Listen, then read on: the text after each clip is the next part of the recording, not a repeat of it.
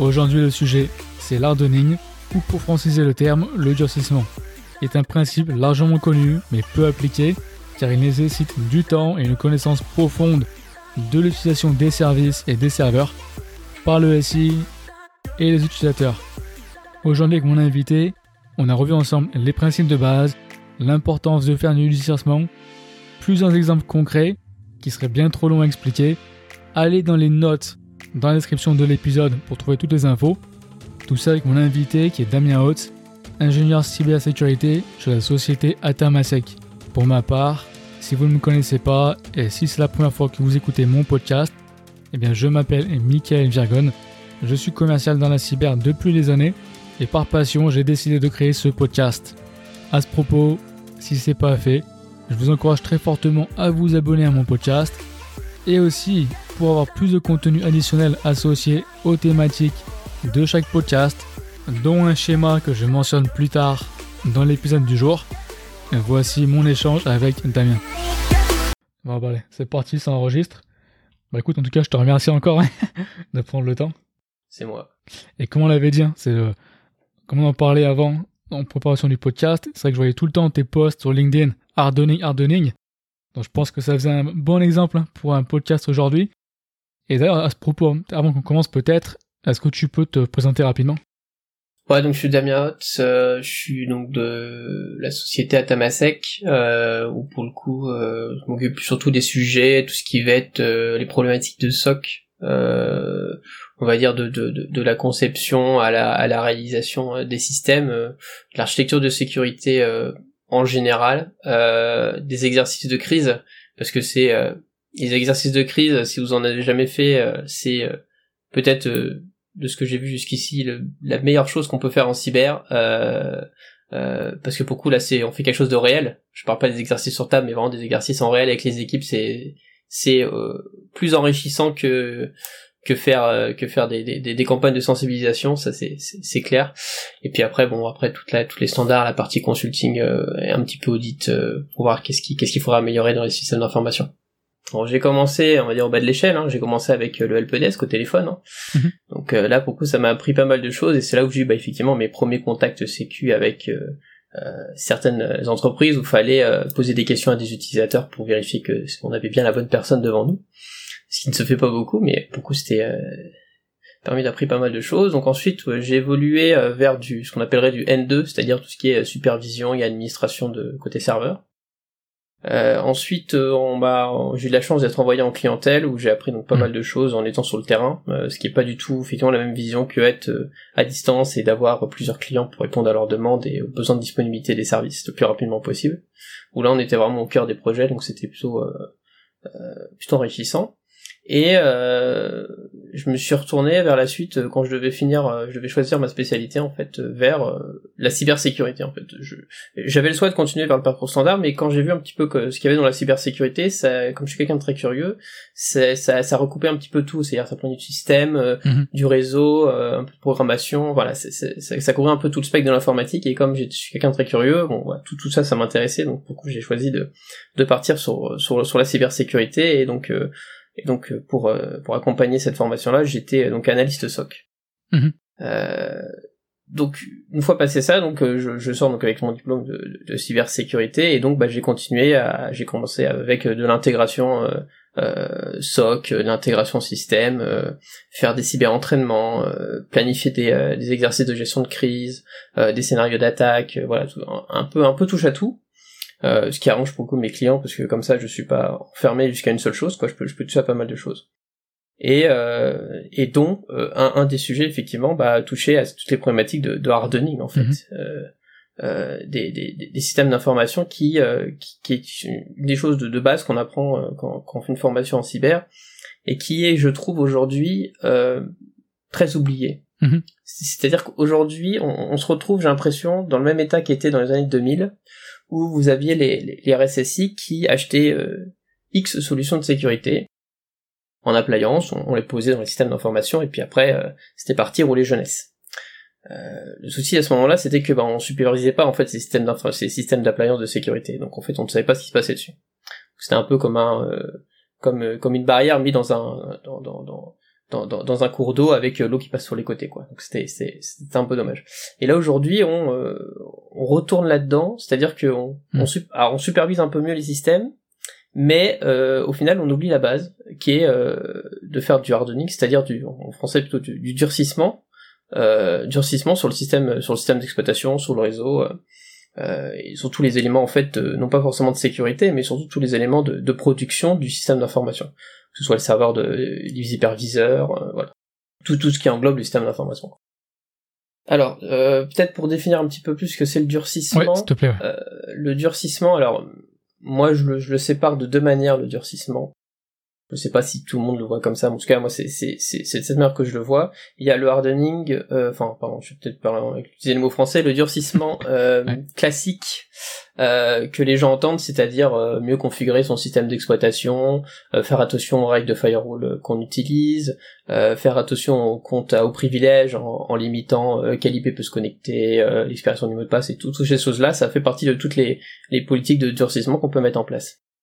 Euh, c'est un terme un peu abusé parce que pour le coup le le durcissement en tant que tel c'est du durcissement euh, plus que j'appellerais euh, software iOS, c'est-à-dire euh, par exemple sur un Linux, si on fait on va dire du durcissement pur et dur, on va aller recompiler le kernel directement, le noyau en fait. C'est-à-dire qu'on va retirer les modules qu'on ne va pas utiliser en fait, qu'on n'a pas besoin pour tel serveur qui va répondre à tel, à tel besoin avec tel applicatif, et on va les enlever. Comme ça, en fait, on enlève les possibilités d'action du système, euh, et donc en fait on réduit la surface d'attaque. Mhm. C'est un peu ce qui se passe quand par exemple vous avez un serveur Windows euh, classique avec une interface graphique et que vous euh, passez en fait sur un serveur core, c'est-à-dire que vous enlevez l'interface graphique.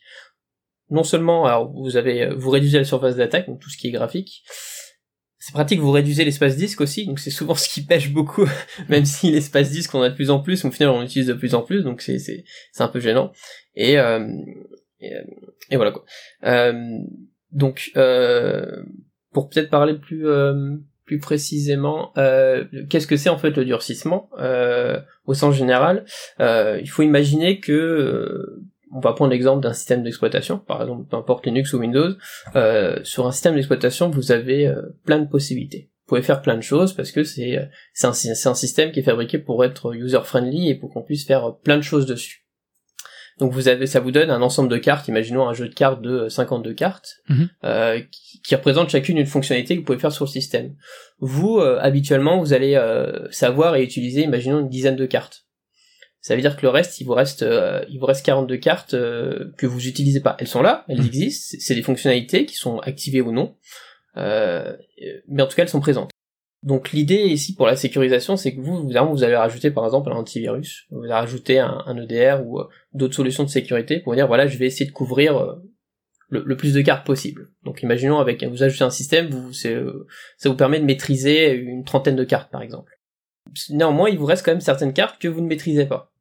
Et, et c'est là en fait où le hardening est censé, on va dire, couper de l'herbe sous le pied au niveau des attaquants. Mhm. C'est-à-dire qu'on est là pour soit supprimer, soit contrôler ou désactiver les fonctionnalités que votre système vous vous, vous, permet d'avoir, vous, vous permet d'utiliser. Ça peut être, euh, donnons un exemple, un exemple très connu, prenons l'exemple de WannaCry, hmm. qui utilisait en fait des vieux protocoles SMB. Et eh ben, c'est un peu méchant à dire, mais pour s'en protéger, d'une certaine manière, il suffisait de désactiver les vieux protocoles SMB en SMB2, et euh, ben le ransomware avait pu se propager sur le système. Ça, c'est pas forcément une, une protection euh, que peut apporter un antivirus, mhm. très clairement, mais euh, c'est quelque chose qu'on peut gérer directement dès la source en fait au niveau quand on déploie par exemple les postes clients. C'est-à-dire qu'est-ce que je vais utiliser dans le système d'exploitation? Qu'est-ce que j'ai besoin pour que l'utilisateur puisse euh, travailler? Est-ce qu'il a besoin pour s'authentifier d'utiliser X ou Y protocole? Euh, et pour le coup, je vais égrener en fonction de ça euh, pour dire voilà, il n'y a pas besoin d'utiliser tel protocole de, de, de connexion. Euh, pourquoi est-ce que je, je permettrais à système d'exploitation de communiquer avec ce, ce, ce, ce protocole d'authentification? Je n'ai pas besoin de, de, de, le garder, donc autant l'enlever ou le désactiver euh, à moindre mesure. Et comme ça, ça nous permet de mieux maîtriser. En plus de mieux maîtriser le système, vous réduisez la surface d'attaque. Donc voilà, donc c'est des notions qui peuvent s'appliquer à, euh, mhm. plein de choses. On peut appliquer ces notions-là, euh, par exemple au, au, au, firewall tout simplement. Euh, l'idée c'est de partir par exemple d'un d'un firewall qui est complètement en tout est bloqué et de petit à petit ouvrir en fait les flux qui sont nécessaires, c'est-à-dire les flux dont on a besoin, que tel applicatif a besoin, que les clients ont besoin d'accéder à tel applicatif en utilisant tel flux, comme ça ça nous permet d'être euh, très parcimonieux sur l'ouverture en fait des flux par un firewall.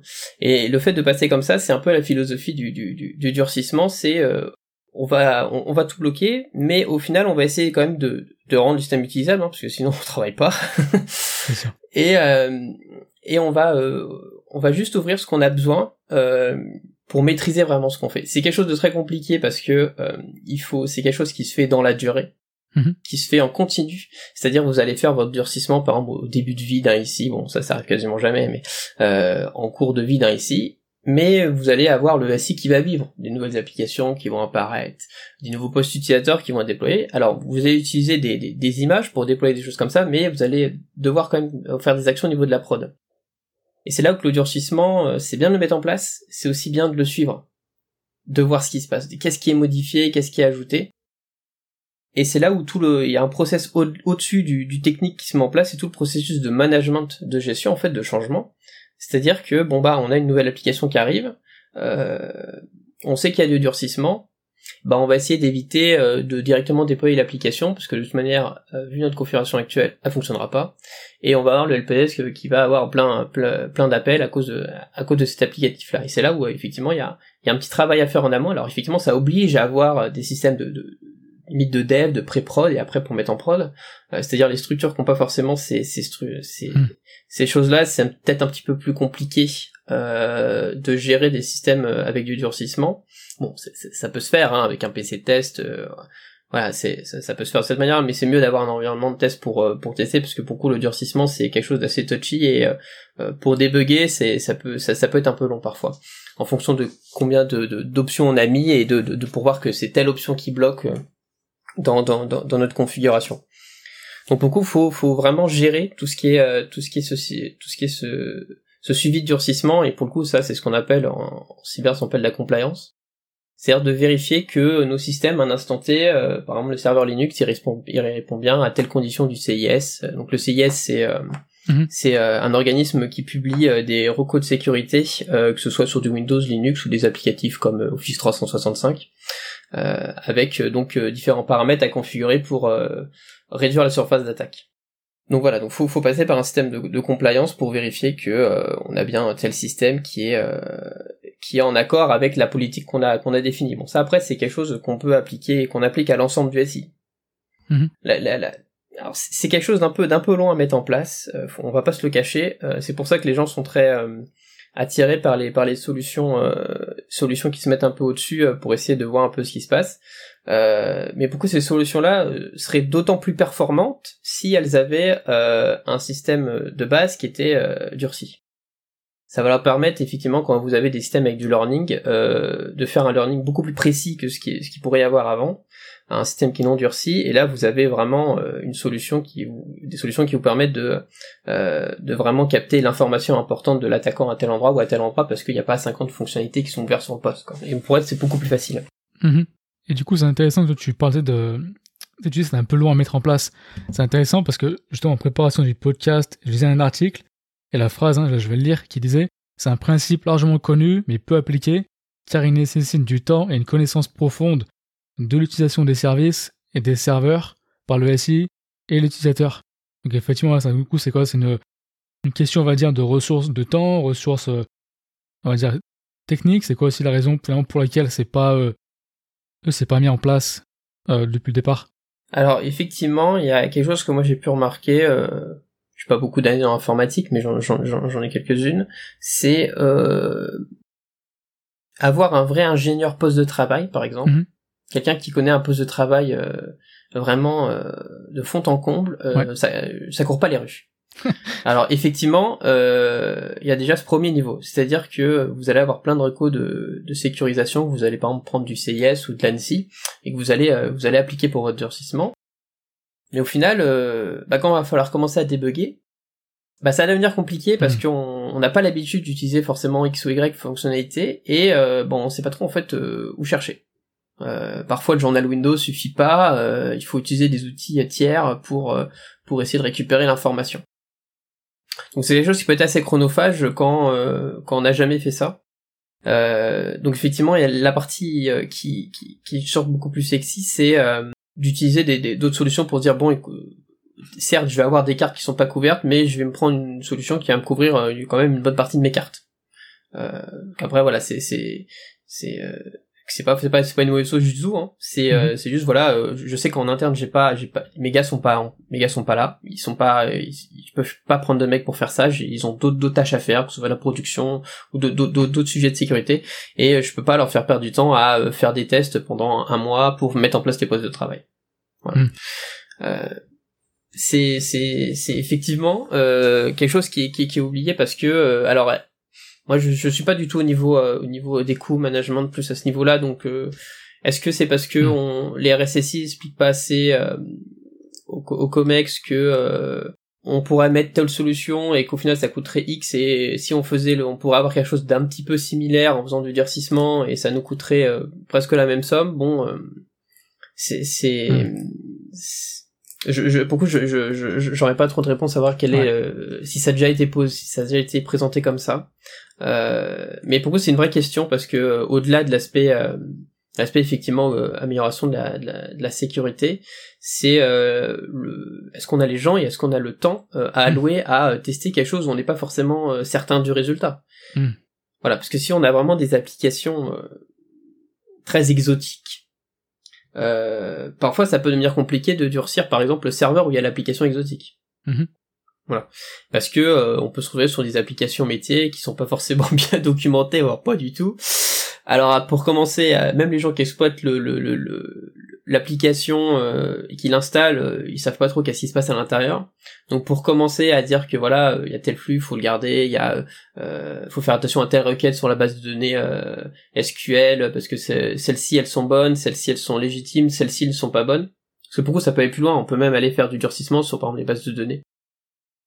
Euh, et donc enfin, vérifier que euh, par exemple autoriser seulement tel type de requête, euh, telle longueur de requête. Enfin ça, peut aller très loin, c'est pour ça que ces choses peut être très chronophage et effectivement si on ne maîtrise pas bien l'application, s'il n'y a pas mhm. déjà des on va dire des des choses qui sont déjà faites par d'autres gens où ils ont déjà mis la, on va dire la littérature sur internet à ce sujet-là, ça peut devenir ça peut devenir très long quoi. Néanmoins, c'est quelque chose que je recommande moi toujours, c'est de, de vraiment prendre le temps. Certes, comme, on disait, ça prend du temps, mais ça permet de faire quelque chose que qu'on pourrait pas avoir autrement, c'est euh, d'avoir une connaissance vraiment plus profonde de notre système d'information. Ouais. C'est-à-dire là, on va vraiment comprendre tel endroit, on a telle telle chose qui est ouvert, on a telle application qui va se connecter à telle chose, à telle chose. Donc là, on peut vraiment avoir, par exemple, on peut, de ça, on peut tirer des diagrammes de, des diagrammes de flux applicatifs, par exemple, vraiment très très précis, que tel bloc euh, applicatif se connecte à tel bloc applicatif sur tel port, etc. Euh, ça peut vraiment nous, en plus de nous apporter euh, une, surface d'attaque réduite et une meilleure gestion du système d'information, de, une meilleure connaissance en fait de notre de, notre système d'information global. Mhm. Désolé, petite pause de forceur. Si vous aimez le contenu, s'il vous plaît, abonnez-vous au podcast, mettez-lui une bonne note. Également, abonnez-vous à ma newsletter. Et aussi, si vous le pouvez, donnez-moi un coup de main pour faire grandir celui-ci et parlez-en autour de vous. Je vous remercie. Et d'ailleurs, à ce propos, hein, ça me fait penser à une phrase que tu m'avais dit en parlant de réduire la surface d'attaque. Tu m'avais dit on ferme tout et on ouvre juste ce dont on a besoin. Et l'exemple que tu m'avais donné, c'est du firewall. Si tu peux l'expliquer, je pense qu'il est assez parlant justement pour euh, exprimer cette idée Bah c'est ça, oui, c'est ce que c'est ce que je disais. Alors euh, appliquer ça sur le, le système, sur un, sur un serveur ou un un poste de travail, euh, ça peut peut-être être compliqué. Mais l'idée, effectivement, au niveau du firewall, comme je disais précédemment, c'était de, on arrive sur un système d'information, on sait pas ce qui se passe, on peut se permettre d'avoir l'interruption. Donc le firewall, effectivement, l'idée c'est de, on part d'une page vierge. Voilà, je ne sais pas Qu'est-ce que je dois configurer sur mon firewall? Je vais regarder les flux qui passent et je vais analyser chacun et je vais demander au responsable applicatif ou réseau est-ce que ça c'est un flux vers tel IP, tel IP, est-ce que c'est normal qu'il y ait ça? Et on va ouvrir petit à petit. On va faire notre petit euh, notre petit tableau Excel avec notre matrice de flux. Euh, voilà, un petit clin d'œil à tous ceux qui ont un Excel très grand pour ça. Voilà. Euh, et on va effectivement regarder euh, que tel flux, tel flux, ça va, c'est légitime à tel endroit, parce qu'en fait on a beaucoup de, vous avez beaucoup de flux qui sont en NINI par exemple, euh, enfin d'une source vers une destination ou de, de sources vers de, de, toutes les sources vers une seule destination. Et malheureusement, euh, c'est souvent dans ce type de configuration-là qu'on a en fait bah, la petite machine qui aurait pas dû avoir cette autorisation de flux et euh, bon bah malheureusement, euh, malheureusement c'est par là que l'attaquant passe quoi. Parce que l'attaquant de toute façon il va, il va pas forcément passer par les par les par les grands grandes portes qu'on sait, il passe toujours par la petite porte en fait qu'on a oubliée. Hmm. Voilà. Ça c'est ça c'est certain quoi.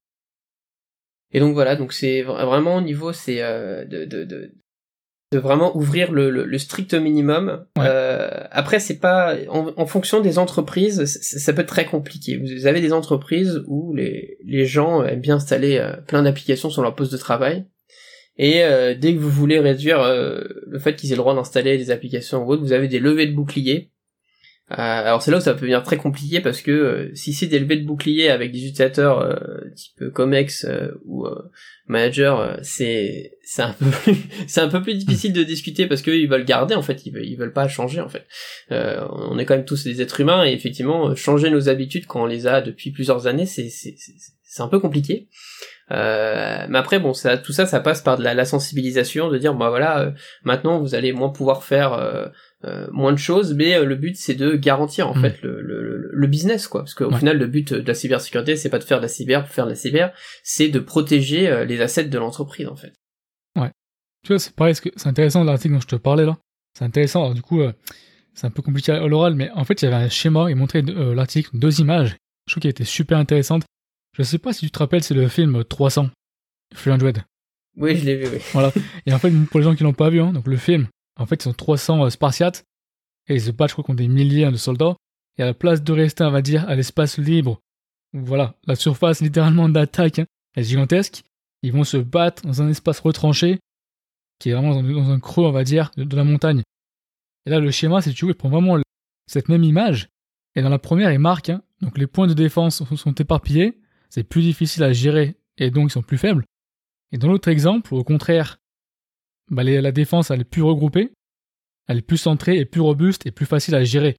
Et je pense que cette image, tu vois, même si à l'oral là c'est un peu compliqué à l'expliquer, ça vraiment ça situe très bien un petit peu ce que tu essaies de, de dire. C'est exactement tu réduis et tu maîtrises mieux du coup ton périmètre. C'est ça l'idée, c'est effectivement dans, dans 300, c'est euh, euh, ce que ce qu'a fait Léonidas, c'était soit il pouvait se battre contre une armée de milliers et de milliers euh, sur un champ de bataille qui fait des, des, centaines de mètres et des centaines de mètres, euh, sachant qu'ils étaient que 300. Alors effectivement, protéger tous les flancs, c'est un peu, euh, c'est un peu compliqué, quoi. Surtout si tout le monde peut se mettre autour, autour de, de, de, va dire de, de, Léonidas, quoi, et, des, et ses 300 guerriers. Mais l'idée, effectivement, c'est dans le film, c'est ce qu'ils font, c'est qu'ils se mettent un peu en mode tortue. Euh, et comme ça, en fait, ils sont capables de maîtriser euh, un peu tout leur espace à 360 degrés. C'est-à-dire qu'ils savent exactement en haut, en bas, euh, à gauche, à droite, mm. qu'est-ce qui est autorisé en fait. Donc là, pour le coup, comme il y a les boucliers, rien qui est autorisé à rentrer. Et donc ça permet effectivement de maîtriser l'ensemble de la surface qui est exposée d'un, si on fait le parallèle avec avec avec euh, le, système d'information, c'est ça permet de, de, de maîtriser l'ensemble des, des, expositions de votre système d'information et de savoir que alors je sais de toute manière qu'il y a telle chose exposée ou telle chose activée à tel endroit, et donc je sais qu'il faut que je le supervise. Voilà. Alors ça c'est quelque chose qui est vachement important, euh, par exemple pour le SOC. Mhm. Euh, le SOC, euh, lui, il va il, il, va avoir affaire à une quantité de logs, quantité d'informations, et en fait bah il y a beaucoup d'informations qui circulent, et il y a beaucoup de choses qui sont exécutées ou autres, et en fait c'est difficile de savoir est-ce que c'est autorisé ou pas autorisé. Quand vous avez un plan clair de euh, qu'est-ce qui sur le système d'information est autorisé à faire exactement, euh, on sait que tel type de poste euh, ils n'ont pas accès à internet, tel type de poste ils n'ont pas le droit d'exécuter tel type d'applicatif ou autre. si le SOC est au courant de ces, ces choses-là, ça leur permet de, alors non seulement ça arrive normalement ça devrait être bloqué sur le poste si on fait un bon durcissement, mais dans le cas où euh, cette chose n'est pas faite, mais que par exemple on a, on va dire, une espèce de durcissement logique, on sait que par exemple on a mis des, des politiques de, de, de, détection au niveau des règles de corrélation, que par exemple tel type de poste, euh, il y a un gros levé de bouclier s'il utilise, euh, s'il exécute tel applicatif par exemple. Mhm. Je prends par exemple le cas où les gens sont un peu réfractaires et on peut, on peut difficilement euh, bloquer un peu ce qu'on a besoin pour garantir le, sur la surface d'attaque minimum du système. Ça nous permet de euh, faire euh, non seulement un peu des règles de compliance, mais aussi des, des, des règles de détection sur vraiment les, les parties qu'on sait qui ne sont pas censées être exposées, ne sont pas censées être utilisées par l'utilisateur, par l'utilisateur. Et, et, donc ça nous permet effectivement d'avoir une, beaucoup une, meilleure détection euh, et plus proche de la réalité du métier en fait du client simplement. Ouais. Et là du coup j'imagine que ça concerne aussi c'est tout ce qui est le principe de moins de privilèges. C'est ça, c'est euh, dire le, le, le, le durcissement, c'est euh, c'est pas effectivement que euh, du système, c'est de l'applicatif et ça va plus loin, c'est aussi du à, compte utilisateur en fait. Mhm. Donc ça c'est pour ça après les sujets de c'est vrai que les sujets en cyber ils se ils s'imbriquent l'un l'autre, donc on retrouve un peu tout dans, dans les euh, dans les dans les différents sujets, euh, ce qui aide pas forcément à la compréhension euh, des, des gens qui, qui, qui, qui débarquent un peu sur ces sujets-là. Mais effectivement, on peut appliquer des, des, des choses de base avec euh, voilà euh, un nom d'utilisateur qui est pas forcément nom prénom, mais qui est un espèce d'homonyme pour pas que ce soit, soit moins facile à détecter avec du brute force par exemple. Mhm. Euh, donc les, les, les politiques de mot de passe, la durée de rétention, combien de fois il peut réutiliser le même mot de passe. Et on peut aller même plus loin avec effectivement maintenant ce qui se met beaucoup plus en place. Et d'ailleurs, je pense qu'on tout le monde en est plutôt ravi que ça se mette en place, qui est la double authentification avec, avec une mhm. application mobile par exemple on, va, va pas parler de SMS. Hein. Euh, les, par exemple, dans un SI, les, les IP qui sont autorisés à se connecter, donc c'est là effectivement où vous avez des solutions qui là prennent tout son sens, euh, des solutions de micro-segmentation avec euh, du PAM en fait, avec mhm. voilà de, de, de, l'autorisation de flux par authentification, qui permet de, de, renforcer la sécurité à ce niveau-là. Euh, donc oui, clairement, le, le, les comptes, euh, les comptes, de toute façon, c'est toujours la, la, la, même chose. Les comptes, c'est euh, une des choses qui est assez oubliée et qui, s'il n'est pas audité régulièrement euh, du fait de pour avoir fait de la prod, hein, c'est, clair que les comptes utilisateurs, ça vit, ça bouge beaucoup.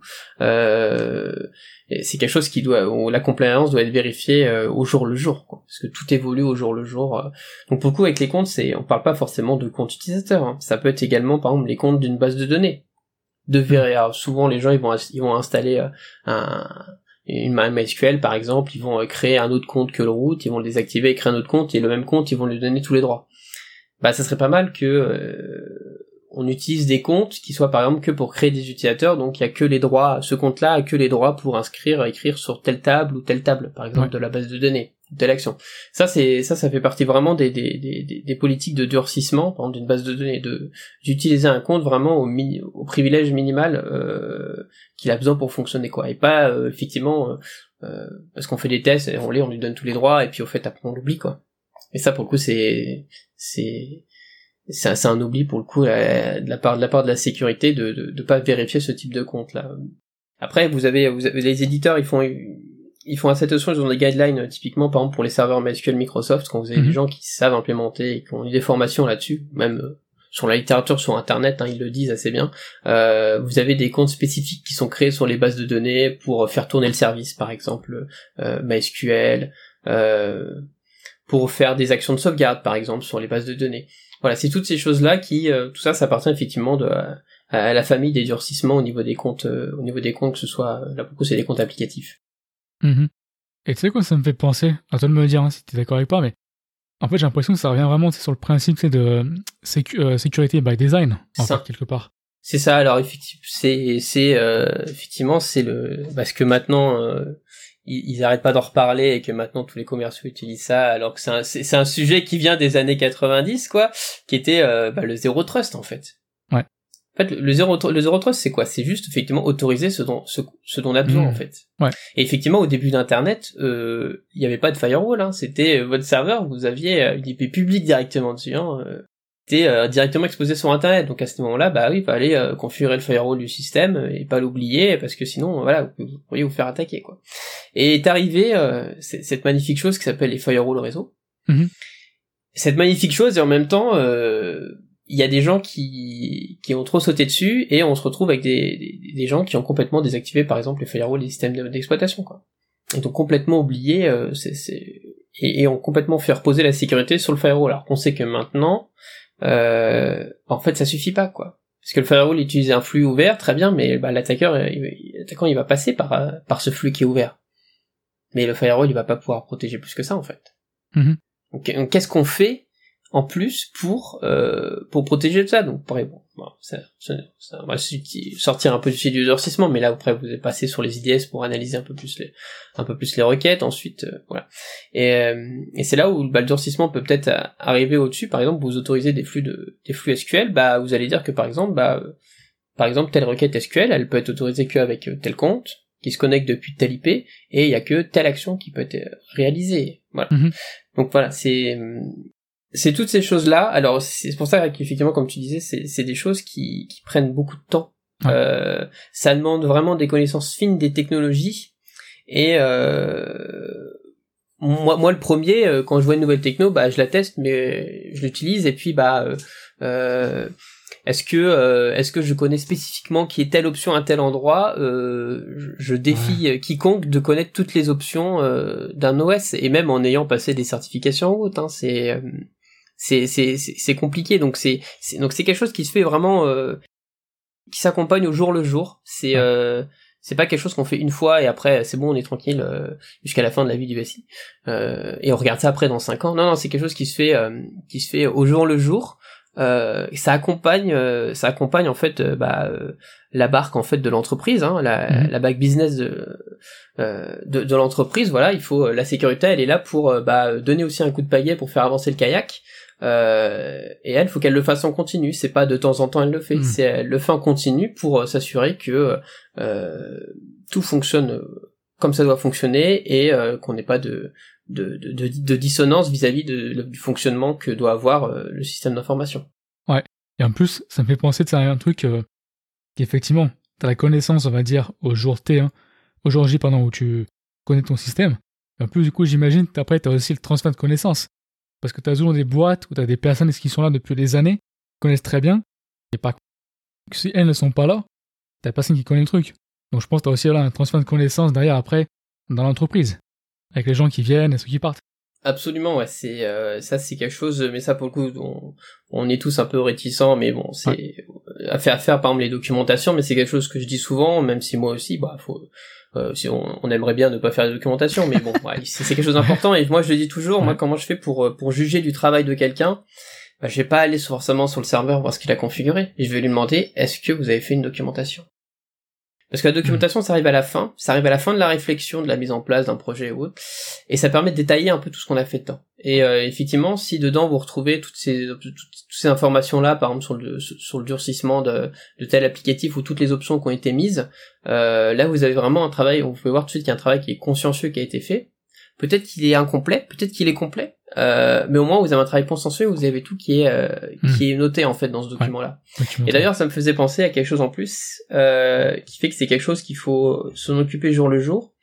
Euh, on va, je vais prendre deux exemples, un, petit peu techniques, euh, qui est par exemple la sécurisation Linux qui utilise un module qui s'appelle SE Linux. Quand vous changez de noyau Linux, vous avez de temps en temps des nouvelles fonctionnalités qui arrivent et eh ben si vous regardez pas exactement ce qu'il y a dans les patchs et les nouvelles fonctionnalités qui arrivent, hmm. et eh ben ces fonctionnalités-là vont passer à la trappe du durcissement. Hmm.